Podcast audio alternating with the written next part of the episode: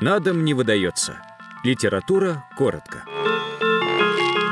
Подкаст электронекрасовки из студии театрального искусства.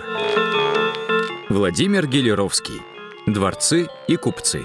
Фрагмент книги «Записки москвича». Читает Дмитрий Матвеев, актер студии театрального искусства. На дворе огромного владения Ляпиных сзади особняка стояло большое каменное здание, служившее когда-то складом под товары, и его в конце 70-х годов Ляпины перестроили в жилой дом, открыв здесь бесплатное общежитие для студентов университета и учеников училища живописи и ваяния.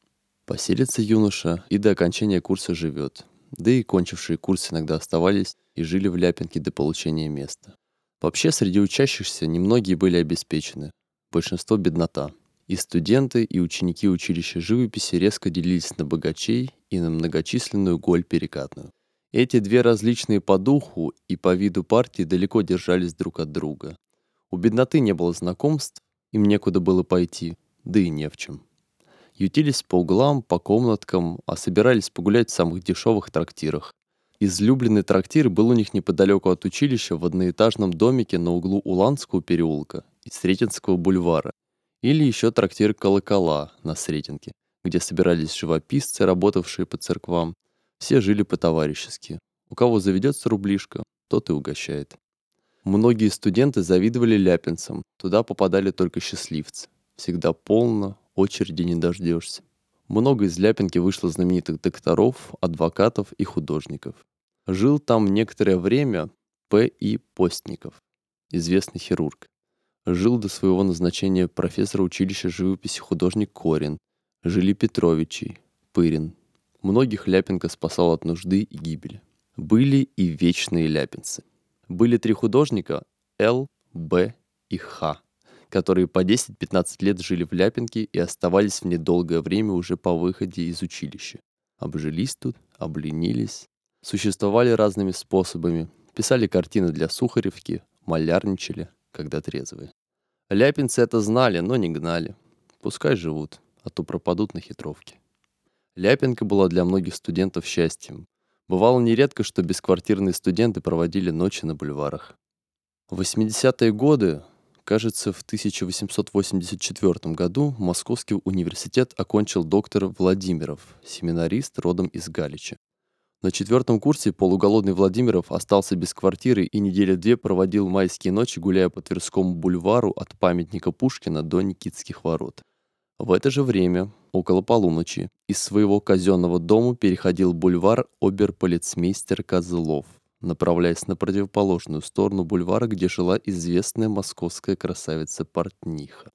Утром, около 4-5 часов, Козлов возвращался тем же путем домой. Владимиров, как и другие бездомовники, проводившие ночь на Тверском бульваре, знал секрет путешествий Козлова. Бледный юноша в широкополой шляпе, модный тогда среди студентов, какие теперь только встречаются в театральных реквизитах для шиллеровских разбойников, обратил на себя внимание Козлова.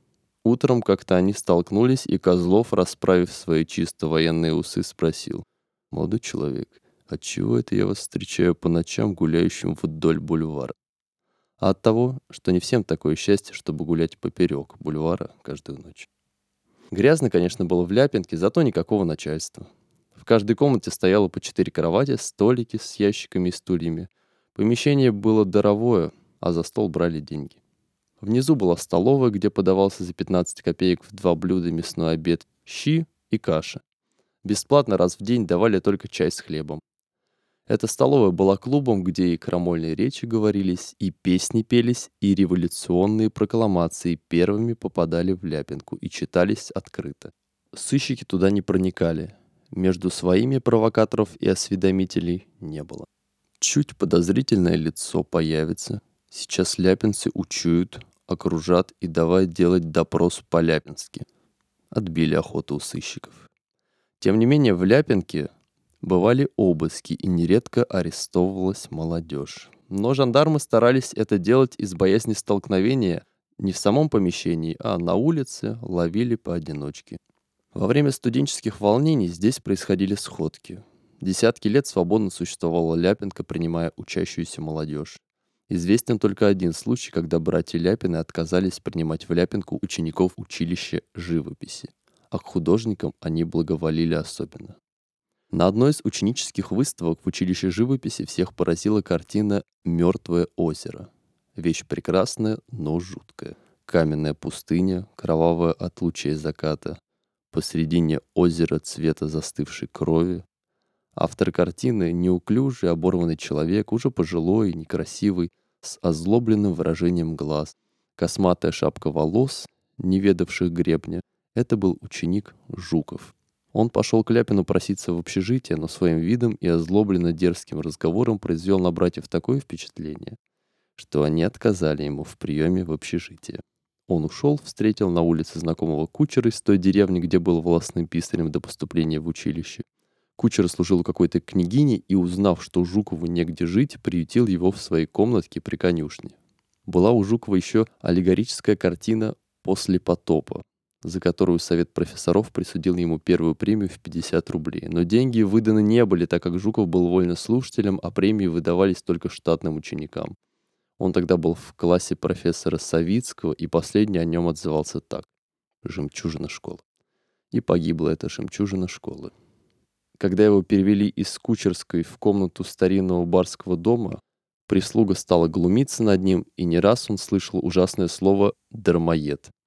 И в один злополучный день прислуга, вошедшая убирать комнату, увидела. Из камина торчали ноги, а среди пылающих дров в камине лежала обуглившаяся верхняя часть тела несчастного художника.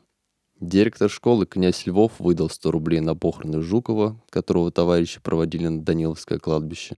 Более близкие его друзья, а их было у него очень мало, рассказывали, что после него осталась большая поэма в стихах, посвященная девушке, с которой он и знаком не был – но был в нее тайно влюблен. Рассказывали, что он очень тяготился своей невзрачной наружностью, был болезненно самолюбив, а все-таки, думается, выдай ему училище 50 рублей, мы, может быть, увидели бы крупного оригинального художника. Это ждали и Савицкий, и товарищи, верившие в его талант. Много талантов погибало от бедности. Такова судьба Волгужева. Слесарь, потом ученик школы, участник крупных выставок, обитатель Ляпинки — его волжские пейзажи были прекрасны. Он умер от чехотки. Заболел, лечиться не на что. Это тоже был человек гордый, неуступчивый. С ним был такой случай. Перед окончанием курса несколько учеников, лучших пейзажистов, были приглашены московским генерал-губернатором князем Сергеем Александровичем в его подмосковное имение Ильинское на лето отдыхать и писать этюды. Среди них был и Волгужев. На рождественской ученической выставке Сергей Александрович, неуклонно посещавший эти выставки, остановился перед картиной Волгужева, написанной у него в имении, расхвалил ее и спросил о цене. Подозвали Волгужева. В отрепанном пиджаке, как большинство учеников того времени, он подошел к генерал-губернатору, который был выше его ростом на две головы, и взял его за пуговицу мундира, что привело в ужас все начальство. Какая цена этой картины? Она мне нравится. Я хочу ее приобрести, сказал Сергей Александрович. Пятьсот рублей, отрезал Волгужев, продолжая вертеть княжескую пуговицу. М -м, это слишком дорого. А дорого, так и не надо. Дешевле не продам. Волгушев бросил вертеть пуговицу и отошел. Цена была неслыханная. И кроме того, по расценке выставочной комиссии она объявлена была в 100 рублей. На это указали Волгушеву. «Знаю, Всякому другому 100, а этому 500. Уж очень он важен.